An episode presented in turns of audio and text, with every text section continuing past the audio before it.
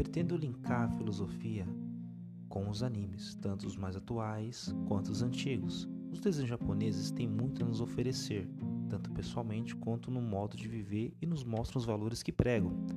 Quero poder expor os meus pensamentos sobre o assunto, sem sair do foco, fazendo um pouco do uso da psicologia, pois vejo os desenhos japoneses além da tela e, claro, até mesmo nas relações com o nosso momento contemporâneo em que vivemos. Seja bem-vindo ao canal.